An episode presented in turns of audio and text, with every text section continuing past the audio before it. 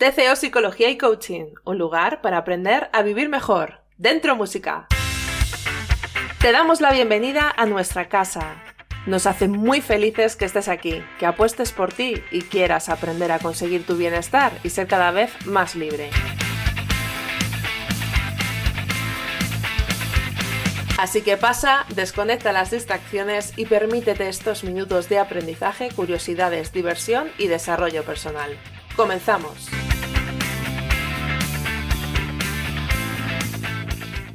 Te doy la bienvenida a este nuevo podcast de TCO Psicología y Coaching.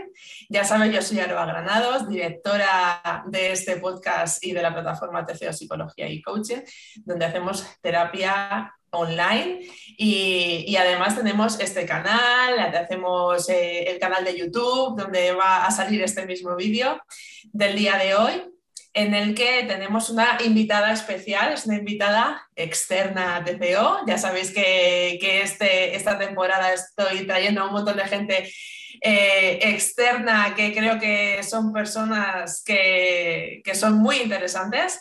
Y hoy tenemos con nosotros a Antonella Ferrari. Hola, ¿qué tal? Gracias por la invitación. De nada. Yo me topé con el Instagram de Antonella y, me gustó mucho. Eh, ella es eh, terapeuta sexual y terapeuta de pareja y, habla de sexualidad pues sin tabú, de una forma muy natural. Ella es peruana, si no me equivoco, ¿vale? Y, ah, pero ahora está residiendo eh, en España. Cuéntame un poquito de ti. Bueno, de hecho, hay la curiosidad de cómo una peruana llega a Barcelona y comienza a hablar de sexualidad, ¿no? Debería ser al revés, ¿no? Em, bueno, en Perú hay muchas limitaciones para poder eh, seguir toda esta corriente de la sexología, de terapia sexual, ¿no? Em, no hay muchos, digamos, profesionales que puedan formar a uno, entonces uno tiene que salir del país como para poderse formar en esa rama.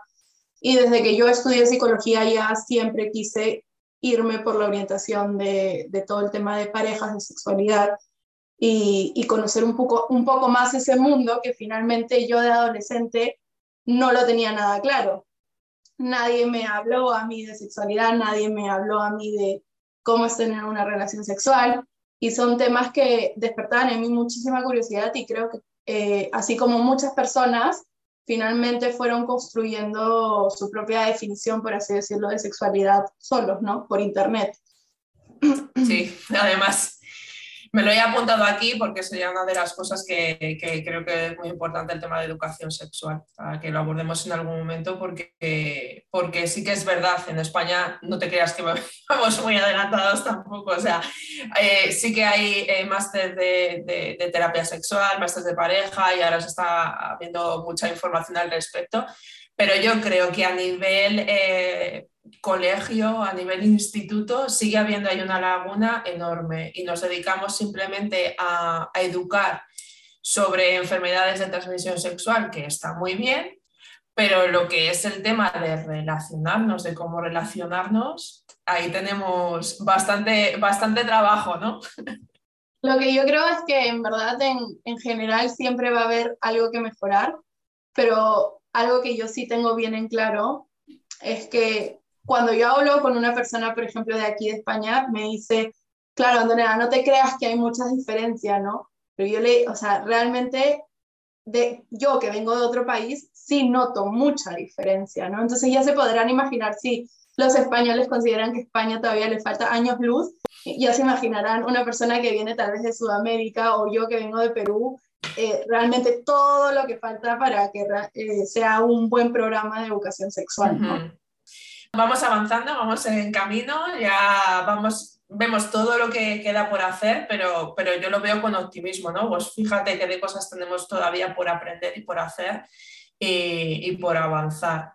Y ahí tienes eh, pues un campo muy bonito que es el de las relaciones, las relaciones personales que tanto amor y tanto odio nos trae en la vida, tanta felicidad y tanto sufrimiento y, es uno de los temas, además, que aunque no venga la gente a terapia de pareja, es, el tema top eh, de, consultas. Y ahora que te tengo aquí, pues quería aprovechar para ti, ¿qué es buen sexo en, en pareja? Em, creo que hay que empezar por eh, que no es un buen sexo, ¿no? O que la mayoría de personas define como un buen sexo, ¿no? Em, yo me topo mucha gente en mi página que me dice que tener un buen sexo es, por ejemplo, tener una gran cantidad de parejas, ¿no? número de parejas, ¿no? Mientras más parejas, mejor. Eh, una mayor cantidad de orgasmos eh, con la pareja, ¿no? mientras mi pareja llegue más al orgasmo, es mejor. Em, el, mientras dure más, ¿no? O sea, el tiempo también es otro, ¿no? Es mejor, ¿no? Y por ahí vamos a añadir un poco también en el tema de si tengo, por ejemplo, eh, un pene bastante grande, también el sexo es mejor, ¿no? Entonces yo creo que básicamente la gente define un buen sexo en esas cuatro eh, características, ¿no? Eh, cantidad de pareja, número de orgasmos, tiempo y, digamos, tamaño, ¿no? Claro, eh, todo lo clasificamos, ¿no? Y lo medimos, ¿no? Claro, ajá, todo venga, vamos, a, vamos a medir, venga, tiempo, duración, centímetros, venga, todo medible. Exacto, todo lo, lo, que digamos de alguna forma puede compararse, ¿no? Eh, visiblemente o que, que con pruebas, qué sé yo, se puede comparar con, con, con, con el, el exterior, ¿no? Pero realmente desde mi punto de vista, creo que el sexo va mucho más allá de simplemente compararnos, ¿no? Creo que va un poco más en el tema de la relación con la otra persona, lo que justamente tú también mencionabas, de preguntar sobre lo que realmente nos gusta. Y digo, nos gusta porque en realidad es involucrar tanto a la otra persona como tú también, ¿no? O la, tú mismo decir también lo que quieres y lo que necesitas, ¿no? Eh, también otro, otro punto importante es enfocarse en todo el tema de las sensaciones, ¿no? No solo centrarnos en un, o sea, digamos, en que sea el contacto con la otra persona, sino también podemos ver el tema de que sea algo visible, ¿no? Tener un, un buen sexo puede ser empezar por un buen baile, por ejemplo, ¿no? Algo que sea visible, o por caricias, o por besos, eh, ¿no? Algo que funcione más con el tacto, con el olor, ¿no? Porque muchas veces nos limitamos simplemente a, bueno, a la, acción, ¿no? Al acto sexual con la otra persona y dejamos de crear como todo un ambiente. Y hay personas que necesitan crear ese ambiente para conectar con el momento, ¿no? Sabemos que a veces la mente se nos va. Entonces, si yo por ahí pongo velas, eh, qué sé yo, ambiento, por ejemplo, pongo luces muy bajas, no tan altas, ¿no? Finalmente hacen que las personas también conecten mucho más rápido con el momento, ¿no?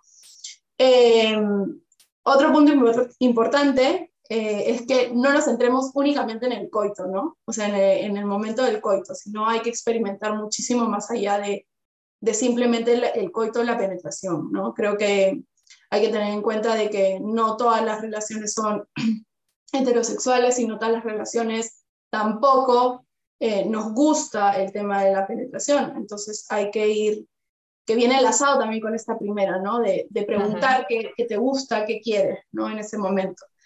Em, otro punto importante que también considero es que hay que tener muy buena comunicación y confianza con la pareja, ¿no? Eh, siempre se habla del tema de la comunicación, o sea, en todo tipo de relación creo que uno de los pilares muy, muy básicos es el tema de la comunicación y es algo que se deja muchísimo de lado, ¿no? Porque em, se cree de que en el tema del acto sexual no hay que hablar, no hay que decir, ¿no? Todo lo contrario, hay que guiar a la persona, no hay que hablar porque si no la otra persona no está recibiendo los mensajes que necesita. Y eh, creo que otra idea que hay que sacarnos también de la cabeza es que no siempre es necesario, y digo no siempre, porque hay algunas personas que sí, pero no siempre es necesario que llegue a una meta, ¿no? O que llegue al orgasmo, o que llegue a la eyaculación, o que llegue a un punto donde, digamos, eh, nos han creído que es como el final o el término del acto sexual, ¿no? Aquí has abierto un montón de melones. Bien, bien, bien. Vamos a ir por partes. Comunicación.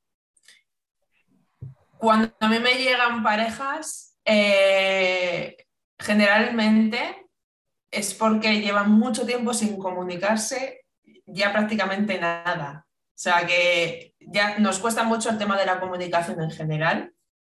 Hablar de temas emocionales, por ejemplo, nos cuesta muchísimo. Y si ya metemos el tema sexual, se convierte en una conversación como súper incómoda, ¿no? Porque hay ver qué va a pensar, qué va a decir, que es como que, que al final está todo tan lleno de tabús que, que incluso, pues, no sé, expresar eso, lo que tú has dicho, ¿no? Pues me gusta aquí que me toques, o sea, es que se pueden decir, o sea, ahí, no, por ahí no, ¿sabes? Tampoco es para que digas, oh, pues me encantaría que hicieras, ¿sabes? En ese momento, pero un, ahí sí, o sigue, o hay que, hay que hablar, hay que comunicar, porque muchas veces lo que pasa es que una persona tiene una idea de lo que está pasando, la otra persona tiene otra idea de lo que está pasando y, y es la misma o no es la misma, no lo sabemos porque cada uno está en, su mentalidad. Entonces uno piensa a lo mejor que la otra persona está disfrutando un montón y la otra persona está diciendo,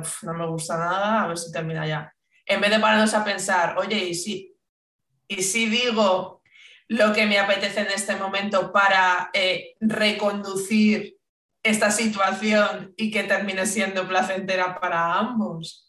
¿Cómo ves tú el tema de la comunicación? En, tú que te dedicas expresamente a parejas y a sexualidad, eh, ¿cómo te llegan las parejas? es que lo que tú dices es 100%, o sea, e, es increíble cómo las parejas eh, dejan este ingrediente básico, ¿no? De lado. Es como si tú quieras hacer un, un pastel y finalmente te olvides de la harina, ¿no? O sea, es como algo muy importante que tiene que estar presente en todo, ¿no? Desde temas de la casa, no solo en el tema de sexualidad, sino en, en la casa, con la crianza de los hijos, ¿no? Y todo lo que involucra a la pareja. Eh, a mí me da risa a veces porque mm, es como, me, me, escriben por Instagram, ¿no? Y me dicen, ay, Antonella, ¿cómo le digo a mi pareja em, que quiero comprarme, a veces a una persona, ¿no? Quiero comprarme un juguete sexual, ¿no? Y yo me quedo como pensando la respuesta adecuada, ¿no? Yo digo como, ¿cuál sería una respuesta adecuada a esto? Entonces ya con el tiempo he ido pensando y la respuesta que yo doy a todas estas preguntas es, tú eres la persona que conoce mejor a esta persona. O sea, yo cómo te voy a dar las pautas de cómo hablar con, la, con tu pareja, ¿no? Em, ahora, si vienen y me dicen como, bueno, que no hay confianza, no, bueno, se puede trabajar en todo este tema, pero es que usted, las personas que nos escuchan en este momento, en realidad tienen que entender que ustedes son las personas que conocen mejor a su pareja. Entonces, si ustedes ya están pensando en cómo lo voy a decir porque se puede molestar, entonces hay que replantearnos muchísimas cosas antes, ¿no? hay que, hay que pensar muy bien de por qué estoy teniendo estas limitaciones de poder conversar algo que para mí es necesario en la relación, ¿no? Sí, a veces esas limitaciones muchas veces no las, no las ponemos nosotros también, ¿no? para mí es una cosa incómoda hablar de este tema, entonces es como que lo intento evitar, sobre todo si hay algún tipo de disfunción, ¿vale? Ya no solo el tema de, de si me gusta aquí o no, sino, oye, pues poner encima de la mesa oye, aquí pasa algo, hay una disfunción, vamos a intentar llegar a una solución y eso es algo que, cuesta mucho, pues porque, porque piensas que la otra persona a lo mejor se puede sentir mal, eh, porque tú mismo eh, estás eh, pensando que a lo mejor no debería ser así, porque tendemos a evitar conversaciones incómodas.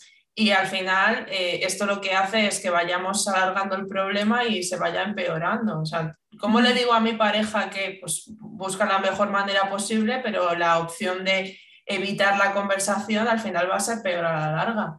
Porque va a empezar a generar ese sufrimiento. Entonces, ¿cómo lo digo? Pues como quieras, o sea, como le preparas unas velas o algo y se lo dices, porque al final es algo tan sencillo y tan difícil a la vez como, oye, me gustaría eh, incorporar a, nuestra sexualidad pues eh, juguetes. ¿vale? Y, variar y, ser original. ¿Y ahí qué puede estar primando? Pues a lo mejor que pienses que la otra persona le va a parecer mal o que va a pensar de ti que eres una degenerada o que, no sé, todas las historias, pero muchas veces es ponerlo encima de la mesa, porque a lo mejor esa persona considera que eso es de degenerados y en realidad es que no tiene información, no, no lo ha probado nunca. O sea que...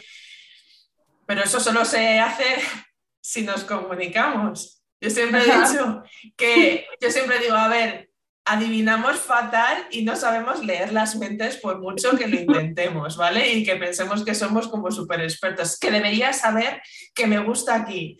Pues a lo mejor no deberías saberlo, a lo mejor solo tienes que comunicar tú. Y también otra de las cosas que se me han ocurrido mientras estabas hablando es, es como si fuera una habilidad innata ser un buen amante. Claro. ¿Sabes? Pero, a ver, eso es a base de experiencia, de práctica y sobre todo de comunicación. O sea que porque tú tengas una pareja con la que a lo mejor no funcione muy bien, a lo mejor es, a lo mejor es cuestión de comunicaros y, de ver a ver cómo lo podéis mejorar. Que es que parece como que, que si no es algo que se dé así espontáneo, ya es como todo va bien, bueno, en la cama, pero bueno, lo acepto. Mejóralo.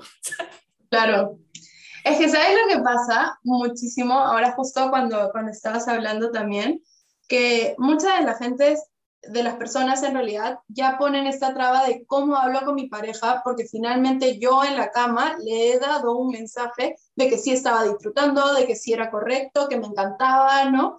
Entonces, mm, ¿cómo ahora le digo lo que hacías no me gusta y ahora quiero cambiar, ¿no? Entonces, Claro, si, si ya estás dando un doble mensaje, de alguna forma no está bien, pues, ¿no? Hay, que ser totalmente honestos en la cama y si hay algo en, en, el encuentro sexual con tu pareja que no te está gustando, hay que decirlo en el momento, ¿no? Hay que decirlo, oye, no, no estoy cómodo, no estoy cómoda, ¿qué tal si te parece si hacemos esto en vez de esto, ¿no? Y hay que entender que en la sexualidad no a todos nos va a gustar todo, entonces hay que ir encontrando ese camino adecuado, ¿no?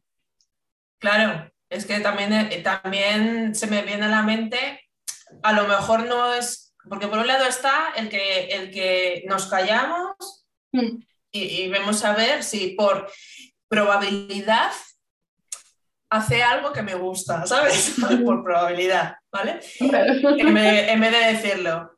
Pero también me, viene a la mente eh, las parejas que llevan muchos años o sea, pues al principio de la relación pues había una fogosidad y había un deseo que, que es eh, más alto y luego hay que mantener una rutina a lo largo del tiempo con una sexualidad que es una parte muy importante de, una pareja, ¿no? Eh, yo siempre digo que tienes derecho a cambiar de opinión y a cambiar los gustos y a querer innovar y no, y no, pasa nada. Es que hay parejas a lo mejor que, que, le, les planteas, oye, pues sí, ¿por qué no incorporáis eh, juguetes eróticos? Y ya es como que es como un fracaso de la relación que, debería de... O sea, hay tanto tabú sí. en todo esto. Sí, de hecho, em, o sea, el tema de los juguetes eh, sexuales, ¿no? Eh, es un tema que para, voy o sea, para los hombres, ¿no? Es difícil eh, en, muchos momentos como aceptar que mi pareja me está pidiendo incluir un juguete sexual y ese mensaje es, mi pareja me está diciendo que no soy suficiente, ¿no? O sea, el juguete sexual es mi competidor. Claro, ajá, exacto. O sea, ven como el juguete sexual como el enemigo y no como el aliado, ¿no? Cuando en realidad la persona le está diciendo, no, yo simplemente quiero incluir un juguete sexual, a ver qué tal, porque finalmente la persona quiere incluirlo porque ya lo probó y le gustó, o porque quiere probarlo con su pareja para ver qué tal, y capaz no le gusta y lo dejan de usar también, ¿no? Entonces hay muchas, em, como tú dices, ¿no? Es una innovación y ahí es donde las personas como comienzan a desestructurarse, ¿no? En esta innovación, cuando yo pido innovar para comenzar a generar más deseo, ¿no? Eh, hay siempre como un rechazo, ¿no? Pero si ya estábamos bien, ¿por qué tenemos que cambiar? ¿No? Sí, es, bueno, eso nos pasa siempre que, tenemos que cambiar algo, ¿no? a ver, bueno, bueno, puedes empezar por una cosa y a ver qué pasa. Oye, y luego hay parejas que se empiezan a comprar todo el sexo, o sea que, que es que nunca, nunca sabes, o sea que que bueno, que tenemos derecho a cambiar, tenemos derecho a innovar y no pasa nada, no quiere decir que la relación vaya mal, quiere decir que podemos probar cosas nuevas, oye, que, que no siempre vamos a estar comiendo filete, que podemos ir a un japonés, ¿sabes? O sea, que, que, la sexualidad es muy amplia. Y otra de las cosas que me gustaría rescatar es lo que has dicho de, de que no solo, la sexualidad no es solo el coito en sí, la sexualidad empieza, mm, puede empezar mucho antes. Entonces, eh, para estas parejas que lo único que, se les ocurre es, me voy, vemos una serie de Netflix, nos vamos a la cama y pim pam pum y buenas noches. Eh, claro, eso hay veces que, está bien, oye, que también está bien a veces, pero hay otras veces en las que pues es como demasiado agresivo, ¿no? Hmm. Sí, o sea, ¿qué podemos hacer para aumentar el deseo, por ejemplo?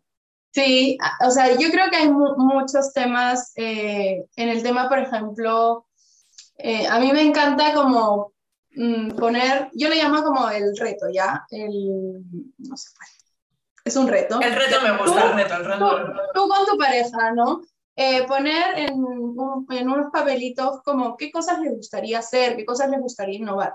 O sea, porque hay que entender que el deseo al inicio de la relación va a estar como a tope, ¿no? O sea, es como increíble, vamos a ser dos, dos personas adolescentes como recién conociéndonos, nos vamos a conocer un montón y queremos innovar todo. Pero llega un momento donde esto ya como se va calmando porque finalmente hemos encontrado como el, cami el camino adecuado, ¿no? El punto donde, digamos, nos va bien, tenemos una relación sexual bien, sabemos cómo empezar, sé lo que te gusta, lo que no te gusta, sé por dónde ir, ¿no? Pero llega un punto donde claramente este camino ya es recurrente, entonces no, ¿qué pasa? No me estoy excitando de la misma forma, no estoy eh, sintiendo las mismas ganas, ya no me provoca, ¿no? Y por mil factores externos a, digamos, al tema de simplemente el dominio, el dominio del momento, ¿no? O sea, si es que hay estrés, más trabajo, no sé, mudanzas, hijos y todo, todo eso también puede involucrar a, a tener un bajo deseo, ¿no? ¿Qué podemos hacer? Comenzar a usar estos retos, ¿no?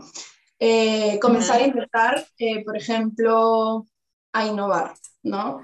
Eh, y no son cosas que tal vez son, mm, me metí a internet y busqué, finalmente son, son ideas que tú en algún momento has pensado y te hubiese gustado cumplirlas con tu pareja, ¿no? por ejemplo, el tema de, el otro día me decían, ¿no? Un reto era el tema de dormir desnudos toda una noche bueno, intentémoslo, ¿no? A ver qué tal. Y era la idea de uno de, uno de, las parejas, ¿no? O por ejemplo, otra pareja tiene esta rutina de ir a un restaurante a comer primero, tomarse una botella de vino entre los dos, conectar primero en esa conversación, digamos, en ese restaurante que es algo especial para ellos, y después ya ven si es que fluye o no fluye otras cosas más, pero no se centran en el tema de la, digamos, en crear en el acto sexual, ¿no? Oye, veamos cómo, no, ven todo lo previo, ¿no? Este crear este camino perfecto finalmente para la pareja. Claro. Me encanta lo de los retos, lo uso mucho en terapia, porque es como una forma de vamos a cambiar, pero jugando. Vamos a intentar hacerlo divertido. O sea, que en vez de, centrarte en esto lo que hay que cambiar, bueno, pues vamos a ir, a, ir fomentando las cosas, pero como, como con un reto.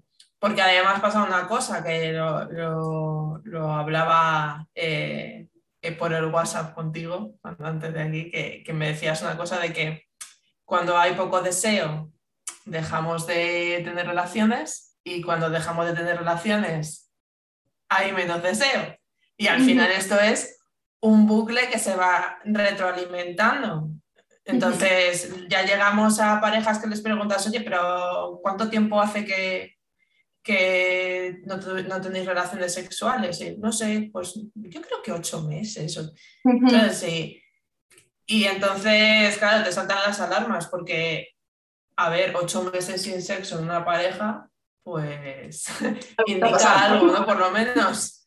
Y más que nada porque antes lo hacían no sé, una vez a la semana o algo así, y de repente ocho meses, oye, pues ahí hay algo que a lo mejor tenemos que incorporar, que muchas veces es simplemente ya el hábito este, ¿no? De ya no lo hago, ya que pasa el tiempo, sin darme cuenta, uh, un mes, bueno, ya no me apetece. Y, al final, ¿tú qué crees? ¿Que, que el deseo se puede fomentar? ¿Crees que se puede... Eh, de repente de una sequía, por así decirlo, de ocho meses, podemos eh, trabajar para que haya una rutina y, haya unas relaciones sexuales frecuentes? Yo siempre les digo, pienses en sexo y tendrás sexo.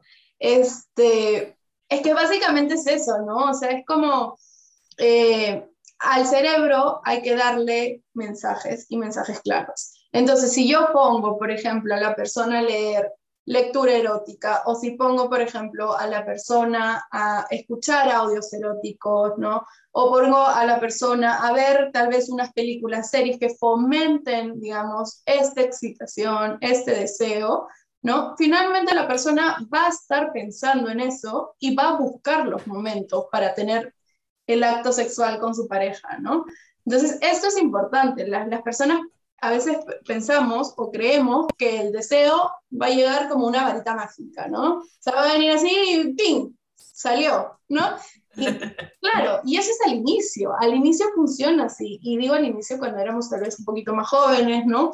Cuando estábamos en toda nuestra etapa de adolescencia y bueno, y, tal vez al inicio de la relación también te funcionó, pero llega un punto donde el deseo hay que crearlo y hay que generarlo y hay que buscar estos recursos, ¿no? Entonces, hay que comenzar a ver series, películas, eh, libros, los audios, ¿no? Hay muchos recursos que finalmente van a ayudar que el cerebro también vaya procesando este mensaje, ¿no? Genial, porque al, final la acción te ayuda a cambiar. Yo siempre explico en, terapia eh, el esquema de, cognitivo-conductual, ¿no? de, emoción, pensamiento y acción. Y en el podcast eh, la gente está ya cansada de que se lo cuente.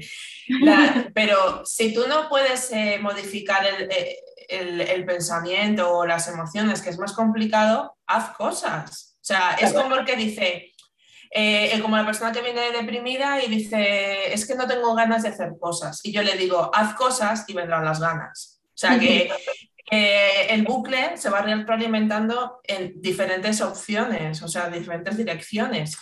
Eh, si tú no puedes generar ese deseo, vamos a, intentar, pues eso, pues eh, hacer una, terapia de inmersión, ¿no? Me empieza pues eso, a leer, eh, a ver cómics eróticos, a, eh, películas o lo que sea, o incluso hablar con tu pareja en tono picante, o incluso comprarte un disfraz o algo, no sé, algo que os motive, algo así, y, ir fomentando ese diálogo, porque si, si pretendes que el deseo de repente un día te haga ¡pum! Viendo una serie en Netflix con el moño de estar por casa, el chandal viejo,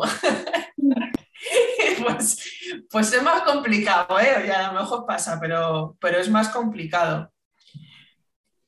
¿Qué opinas del tema de para saber lo que quieres, primero te tienes que conocer a ti mismo? O sea, el tema masturbación, que aquí hay otro tabú muy grande. ¿Te está gustando el contenido? ¿Crees que somos súper majos y quieres seguir escuchándonos mucho tiempo más? Si te gusta el contenido, entonces no te olvides de darle a like y suscribirte. De esta forma ayudas a que el podcast siga existiendo ya que llegará a muchas más personas. Si te gusta el contenido libre, gratuito y de calidad, esta es la forma de demostrarlo. Muchísimas gracias.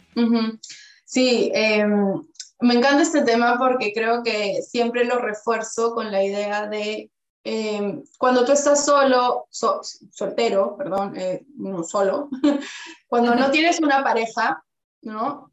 Eh, buscas el recurso del tema de la masturbación, ¿no? O te interesa el tema de la masturbación, no es más fácil, diga, más fácil eh, de alguna forma, porque, bueno, no tienes que contactar con otra persona, ¿no? Y a veces no da.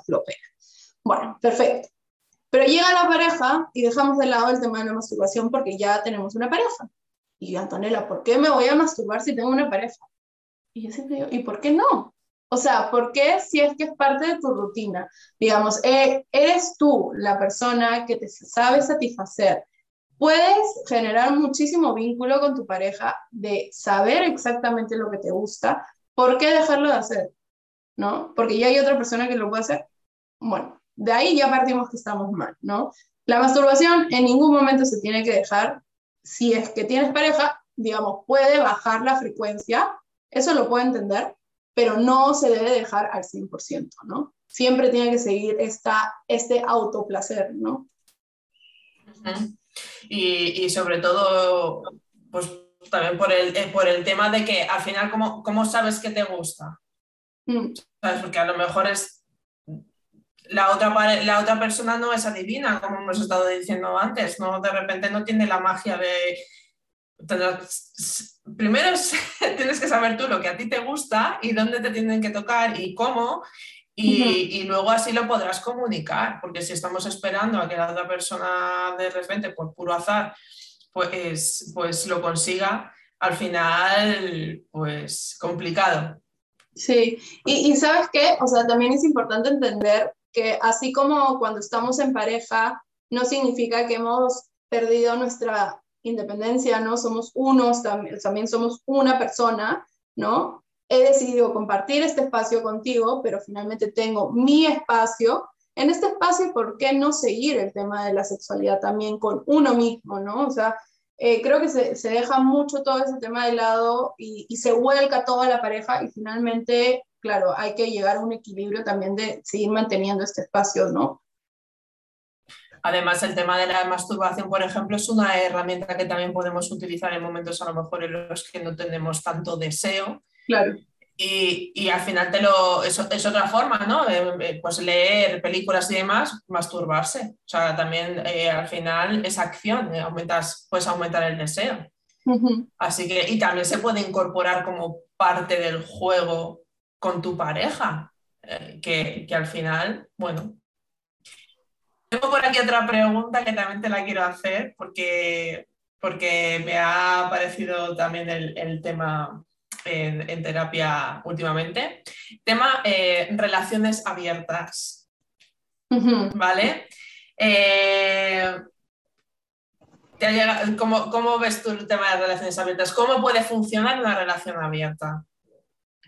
Em, de hecho, es un tema que ahora, hoy en día, es como mucha gente está optando por tener una relación abierta, 100% válido, eh, pero creo que hay que tener, así como cuando tú inicias una relación, hay que tener muchas cosas eh, como claras, ¿no? El tema del respeto, el tema de la información, que todos estemos de acuerdo, ¿no? Que no haya como tampoco un tema de que la relación es abierta por mi lado, pero por tu lado no, ¿no? O sea, el tema de la relación abierta es un mundo al cual hay que entrar eh, preparado de alguna forma porque creo que el, ser humano hemos estado muy acostumbrados a simplemente tener una sola pareja y esa pareja es mía, ¿no? O sea, la sensación de propiedad, ¿no? Entonces, claro, hay muchas personas que a veces confunden este término de relación abierta con, por ejemplo, em, abrirla solo por un lado, ¿no? O sea, no, entonces creo que no hay que confundir ese término eh, creo que hay que también ser conscientes de que eso también tiene como, como un contrato, como cualquier tipo de relación, como qué está permitido y qué no está permitido, ¿no? Eh, que todos estemos de acuerdo, el tema de la confianza también, ¿no? Em, y bueno, o sea, yo, yo creo de alguna forma que muchas más personas también están optando por esto, finalmente porque somos, son conscientes o somos conscientes también que no siempre voy a estar enamorada de la misma persona o no siempre voy, o sea, creo que se ha derrumbado mucho este, este, el tema de los mitos del amor romántico, ¿no? Finalmente que muchas personas lo teníamos interiorizado. Que tú quieres tener una relación eh, monógama, está perfecto, ¿no? Digamos, o sea, no, no, hay ningún problema. Y si tú quieres también tener una relación abierta, también está perfecto. Yo creo que no hay que llegar al punto ni de criticar una ni de criticar la otra. Que cada persona se sienta cómoda en el tipo de relación que elija. Claro, porque al final, bueno, yo me está viniendo el caso, por ejemplo, pues eh, una persona que acepta una relación abierta porque como le gusta tanto a esa persona y esa persona es lo que quiere, pues al final acepto esa relación abierta aun sabiendo que me va a causar dolor. Y al principio a lo mejor lo tolero, pero, ¿sabes? Luego, luego te genera esa frustración, ese, ese dolor de, joder, es que es que queda con uno, se queda con otras, y ya, pero es que eso ya lo sabías. Él no, te ha mentido en ningún momento. eh, te dijo que esto es lo que había y tú lo aceptaste ya porque me creía que iba a cambiar. Vale, es que sí, esa es otra de las historias. Entonces, para tener una relación abierta de verdad, o sea, has nombrado el tema del contrato. Y es que hay veces que me dicen, un contrato, qué frío es eso. Pues es que a lo mejor tenemos que sentar unas bases, ¿no? ¿vale? Es abierta, pero es abierta siempre o es abierta a veces, pero em, hay sitios donde no podemos hacerlo. Eh, podemos traer a personas a casa, eh, vale hacer tríos, o sea, yo digo porque me lo estoy encontrando y, y al final, de hecho, he ayudado a una pareja a sentar este contrato. ¿Vale? Por ejemplo, el gimnasio es un lugar sagrado. Ahí no se hace nada. El gimnasio es para ir a, hacer gimnasia. Punto pelota. Ahí nadie, nadie hace nada. Y luego ya vamos a ver si en la casa también es un espacio que no se puede. ¿Vale? Entonces vamos a ir sentando esas bases porque al final, si no, estás aceptando cosas que a lo mejor a ti no te, no, te, no te están gustando porque también ahí había, me encontré con otro caso que era, eh, esto era eh, una, pareja homosexual. Uno de ellos estaba teniendo citas fuera de la pareja y el otro tenía alguna vez en cuando, pero básicamente por despecho, ¿sabes? Como, como tú has salido, yo también voy a salir. Y entonces yo le llegué a un día y le dije, ¿realmente tú quieres una pareja abierta? Claro. Entonces, contrato. Pero contrato también no solo en esta, en esta situación, también tiene que haber una especie de normas también con la pareja, ¿no? De, lo que nos gusta y lo que no. Así que nada, estamos hablando de cosas muy poco románticas, eh, Antonella, contratos, comunicación, planificar las cosas, ¿sabes? ¿Dónde queda la magia? ¿Sabes lo que yo, o sea, realmente por qué tenemos que finalmente eh, llegar como a plantearnos tener una relación abierta para tener un contrato con nuestra pareja, ¿no? ¿Por qué no lo hacemos también desde una relación, por ejemplo, eh, yo y mi pareja no queremos tener una relación abierta, pero te puedo proponer un contrato, ¿no? ¿Qué está permitido, qué no está permitido, ¿no? Este, por ejemplo, hay muchas, muchas cosas también del tema de, de, si eres infiel o no eres infiel, ¿no? ¿Qué es la infidelidad? se abre para muchísimos temas en realidad. Pero hay que tener en cuenta, eh, por ejemplo, cuando tenemos esta relación abierta, también todo el tema de, de, las enfermedades o infecciones de transmisión sexual, ¿no? Que eso también tiene que ser, es uno de los puntos claves que también eh, se ponen ahí en la mesa como para poderlos definir, ¿no? Eh, porque finalmente, bueno, se sabe de que hay, o sea, hay que tener mucho cuidado con el tema de la salud sexual, ¿no? Pues eso, por ejemplo, también es un tema que es eh, muy conflictivo ponerlo mm. encima de la mesa. Claro, incluso con, digamos, si no estamos hablando de relación abierta también, ¿no? ¿Cómo le digo yo a mi pareja, ¿no? que recién la estoy conociendo, que se haga una prueba? ¿no? O sea, se hagan las pruebas indicadas ¿no? para poder descartar que no tiene una enfermedad y así poder dejar de usar el condón. ¿No? Eh, esa es una conversación a veces muy complicada, ¿no? Porque, porque, mi pareja va a sentir que le estoy diciendo que me ha sido infiel. No, simplemente le estás dando el mensaje que tú te estás cuidando y estás cuidando tu salud sexual, ¿no? Y que quieres cuidar su salud sexual también, ¿no? Es que si para ti es un tema muy importante, de las personas que no se les ocurre, pero, joder, es que a lo mejor a ti sí te ocurre y muchas veces es porque has visto gente a tu alrededor, con, que ha tenido algún problema y demás, pero es que es una conversación perfectamente lícita. O sea, pues que, y no te estoy diciendo que me estés siendo infiel, te estoy diciendo que no sé lo que has hecho antes de conocer, yo qué sé. Entonces, si es importante, pues ponlo encima de la mesa. Si para ti es un conflicto, ponlo encima de la mesa. La idea es que no nos quedemos con nada dentro que suponga un, un conflicto. Por lo cual, al final, aquí estamos haciendo hablando de un montón de variables, esto sí, esto no, esto depende, esto tal. Entonces, ¿qué es normal? La pregunta de millón. ¿qué, es normal? ¿Cómo sé yo si mi relación es normal? Claro. Em, yo creo que lo normal y no normal, eh, o lo normal, mejor dicho, no existe, ¿no? En el tema de relaciones, de sexualidad, de compartir con uno. Cada uno va creando su normalidad, por así decirlo. Eh, cada uno la crea, eh, cada pareja es distinta, desde cómo nos relacionamos somos distintos, entonces tener unos patrones, finalmente lo único que va a considerar es como, uy, entonces si yo no hago eso, consideran que yo no soy normal, ¿no? Entonces ahí ya estamos dando un mensaje erróneo, que la persona se pregunte, yo ya no soy normal, ya está, ya está dando el mensaje erróneo a la persona. ¿no? Eh, no, no, no, es no está bien, no está bien que las personas estén viviendo como, quiero saber si esto es normal o no. Si a ti no te dificulta, si a ti no te está creando ningún problema, si a ti no te está, eh, digamos, no está interrumpiendo en tu rutina diaria, perfecto. Si tampoco está dañando a otra persona, está bien. O sea, hay que entender estas cosas, ¿no? Hay, hay que entender como estos límites, ¿no? De si, por ejemplo, yo comparto con otra persona y a mí realmente, esto es algo que, que, suele pasar mucho, ¿no? Por ejemplo, me gusta el tema de la penetración, pero una penetración fuerte, ¿no? Digamos, y veo que mi pareja está sufriendo, hay que parar y la otra persona tiene que ser consciente de decir que no. Ahí, eso no estaría bien, por ejemplo, ¿no? El que la otra persona esté soportando el dolor simplemente porque la otra persona disfrute o aceptando algo simplemente para que la otra persona disfrute, ¿no? Pero hay que hablar de si está bien o no está bien, pero no de si es normal o no normal, porque finalmente creo que todos entonces seríamos anormales, ¿no? Yo creo que todos somos anormales. Claro, porque a mí cuando me llegan a terapia me dicen, es que eso no es normal, ¿vale? ¿Y qué es normal? Pero es que mi concepto de normalidad dista mucho de lo que para ti es normal. Entre otras cosas porque somos dos personas completamente diferentes, que nos hemos criado en familias diferentes, nos han educado de forma diferente. O sea que, que al final...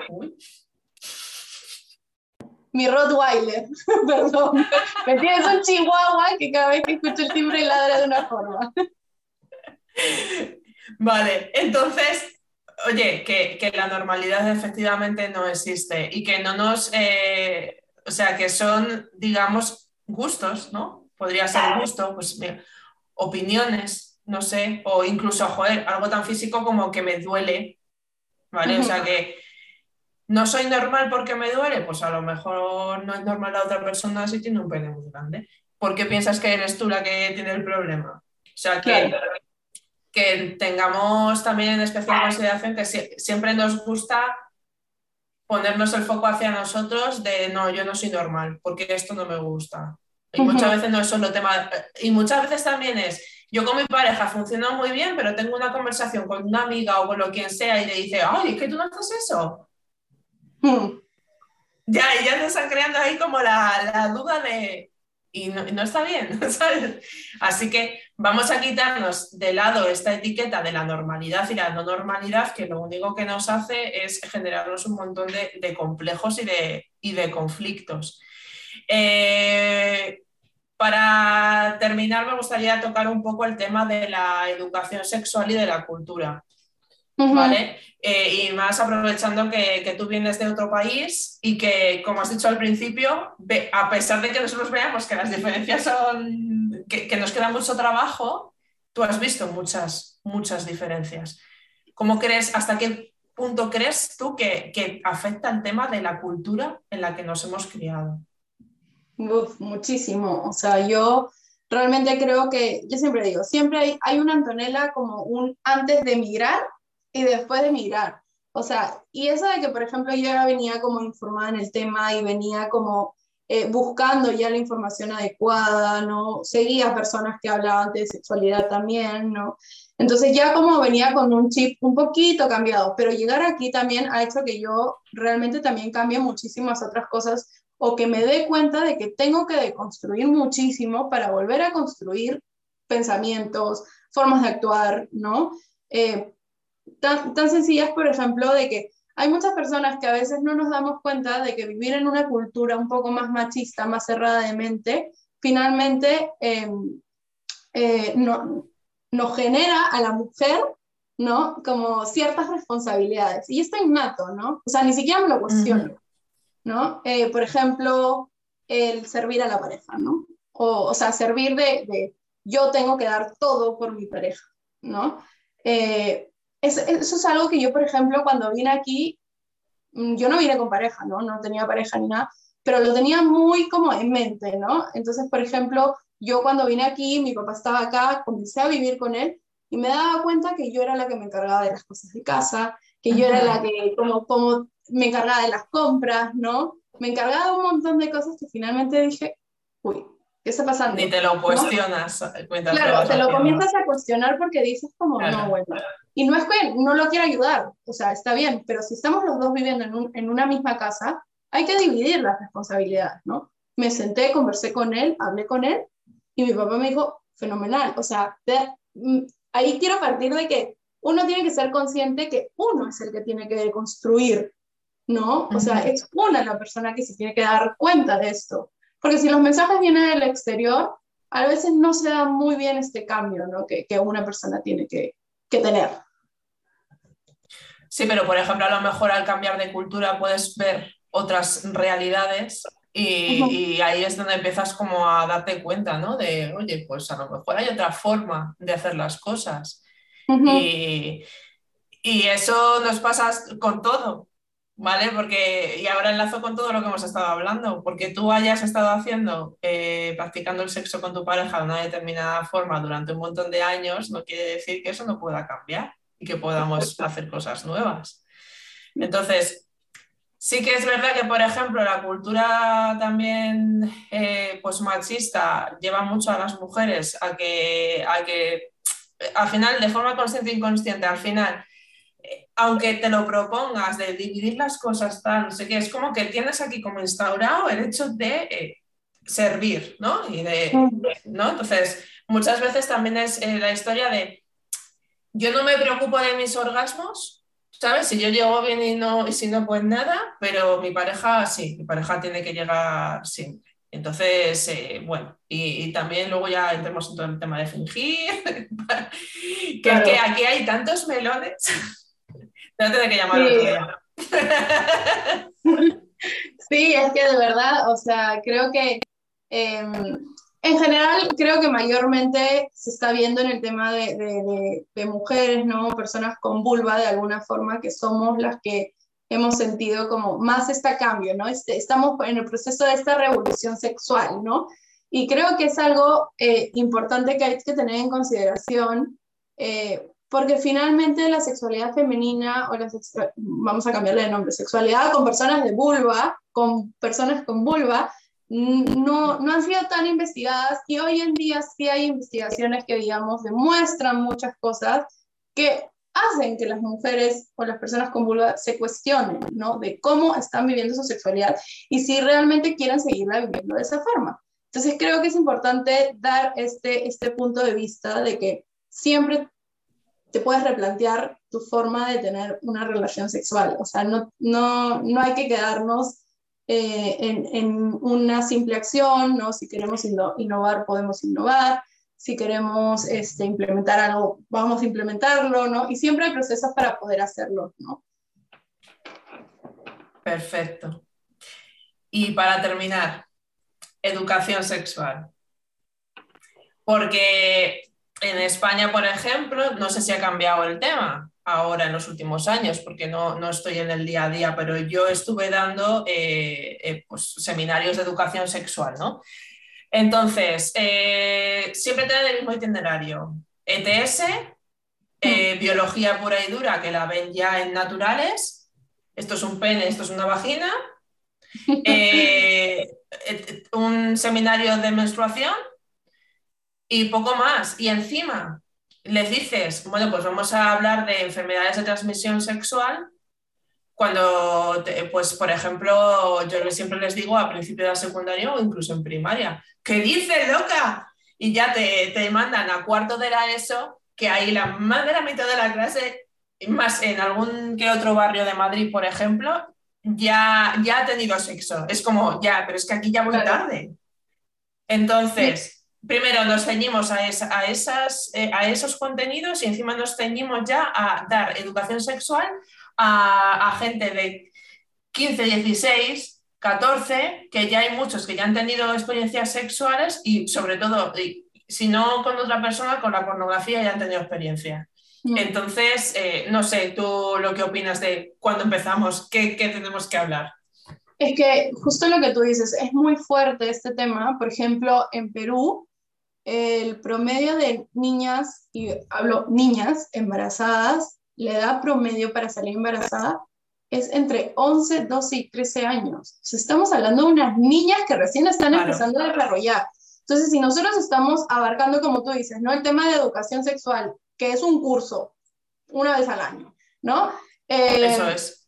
A partir de los 14, 15, no estamos dando la, la, información que necesitan las personas, porque hay niñas de 11, 12 y 13 que ya están embarazadas. ¿De qué me sirve yo, Antonella? Imagínate, no saber cómo cuidarme si al final ya salí embarazada y a los 15 me dice, usa un condón para evitar eh, salir embarazada.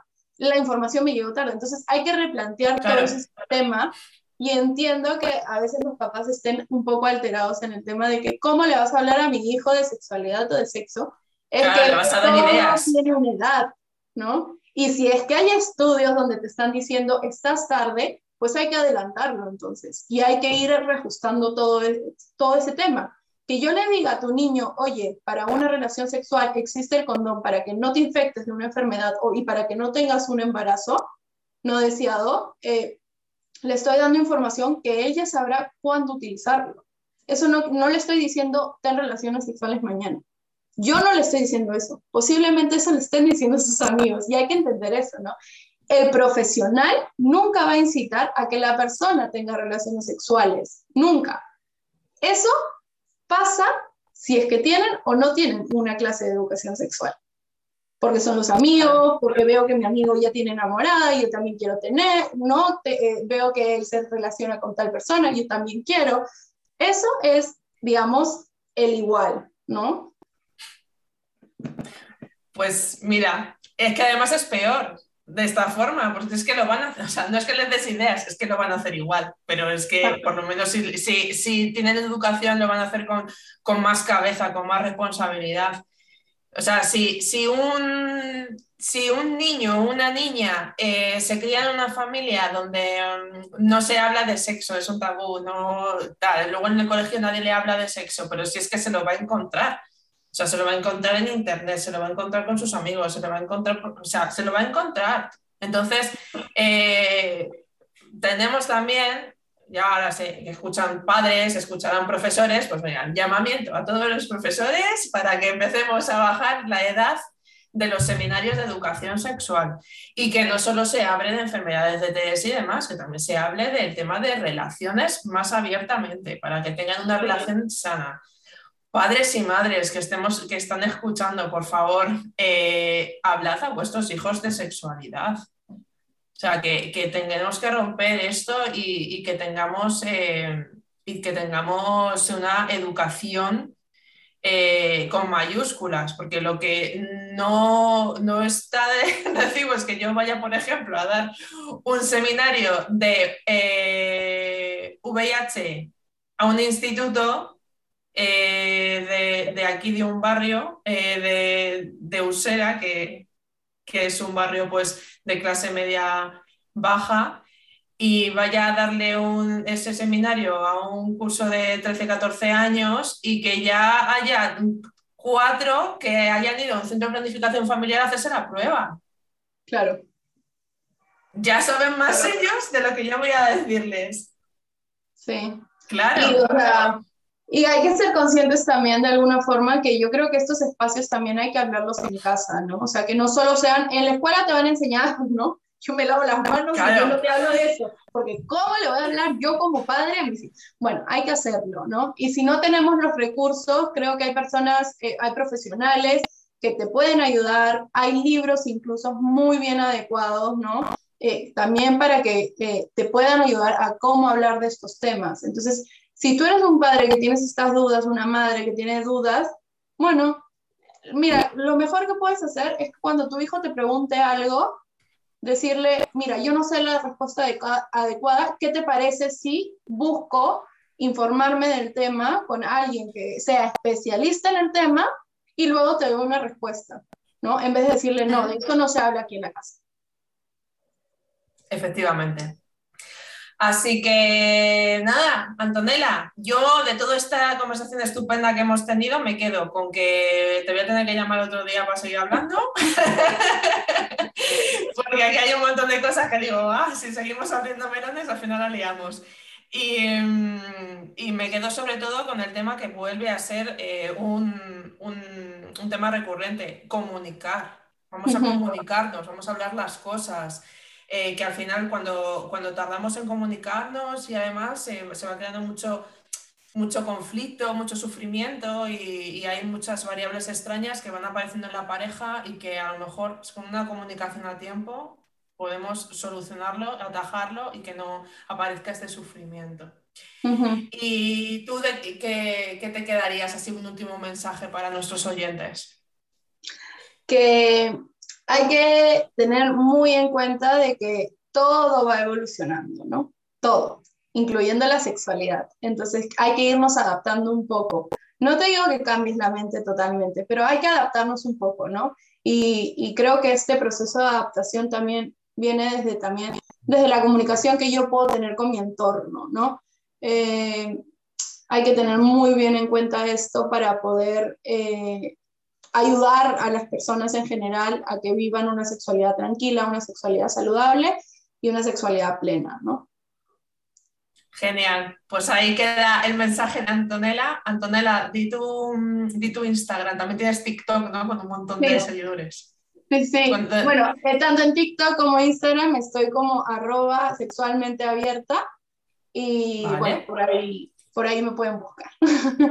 Fenomenal. Pues iros al TikTok o al Instagram de, de Antonella y seguirla, que, además tiene información eh, muy chula.